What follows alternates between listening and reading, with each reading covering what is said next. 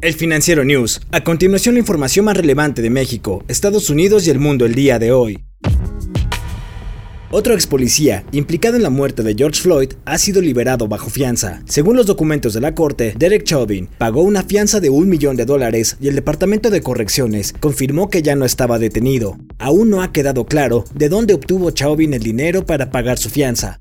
Floyd, un hombre afroamericano que fue esposado, murió el 25 de mayo después de que Chauvin presionara su rodilla contra su cuello durante varios minutos. Un portavoz de la Asociación de Oficiales de Policía y Paz de Minnesota confirmó que la asociación no proporcionó dinero para la fianza. Dos mujeres avanzan a la ronda final por la dirección de la Organización Mundial del Comercio. Ngozi Okonjo-Iweala, de Nigeria, y la surcoreana Jo Myung-hee avanzaron a la ronda final de la carrera por el liderazgo del organismo comercial con sede en Ginebra. Con dos mujeres en la ronda final del proceso de selección, la Organización Mundial de Comercio probablemente tendrá la primera directora general en sus 25 años de historia. La tercera y última fase del proceso de consulta comenzará a finales de este mes y se extenderá hasta el 6 de noviembre. La Organización Mundial de Comercio toma decisiones por consenso y la falta de apoyo estadounidense para cualquiera de las finalistas podría significar retrasos en la elección de la persona que liderará la organización.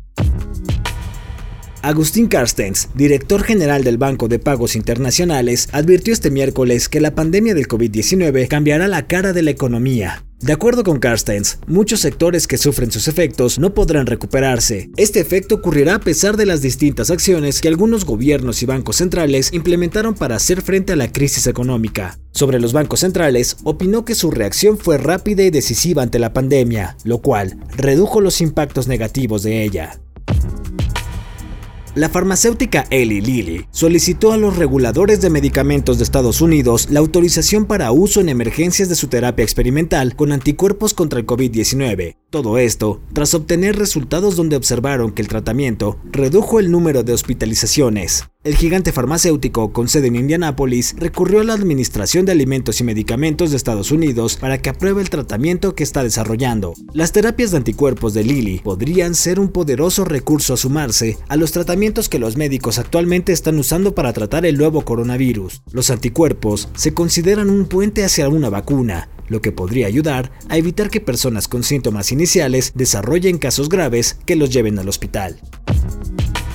Un incendio acabó con un arsenal militar en Rusia este miércoles. Las llamas provocaron una serie de explosiones y dejaron al menos seis heridos. Funcionarios atribuyeron el fuego a la hierba encendida, lo cual provocó el incendio del arsenal de municiones de la región de Ryazan. Los hechos ocurrieron a unos 250 kilómetros al sureste de Moscú.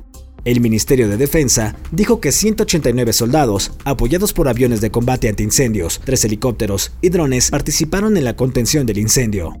Yo soy Daniel Maldonado y la producción es de Daniel Díaz Elmou. Hasta la próxima entrega del Financiero News.